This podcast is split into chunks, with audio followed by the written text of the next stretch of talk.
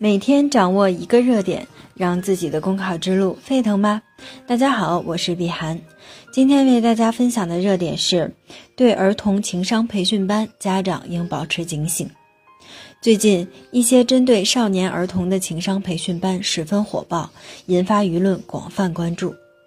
知识更新迭代加速，成年人或多或少都面临着知识的焦虑，继而希望孩子不落人后。父母之爱子的心情可以理解。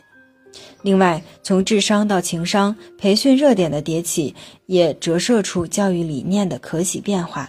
说明不少家长不再只关心孩子分数的提升和知识的增加，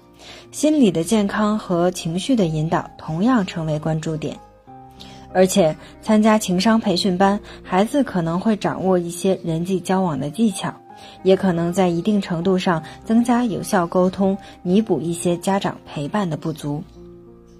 但情商班效果如何还很难说，因为类似的培训班重在营造积极氛围，孩子在这种氛围里会表现出积极情绪，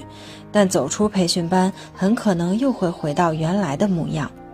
并且，如果情商培训班将人际交往简单化为套路，将情商庸俗化为关系学，那不仅与孩子的成长无益，还可能让他们在机械化、模式化的培训中失去人际交往中最珍贵的真性情、真诚感。情商可以培养，但最好跳出培训的迷思：培训是速成，而培养是潜移默化。情商的养成，家庭的作用尤为重要。作为父母，要通过悉心沟通、言传身教，并且在家庭中营造和谐向上的氛围，化解孩子的坏情绪，让孩子在潜移默化中提升情商。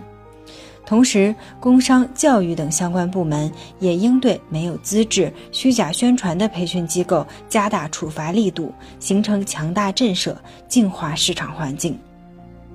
好了，今天的热点分享就到这里，感谢您的收听。想获得文字版内容，请关注公众号“公考提分营”。我们下期再见。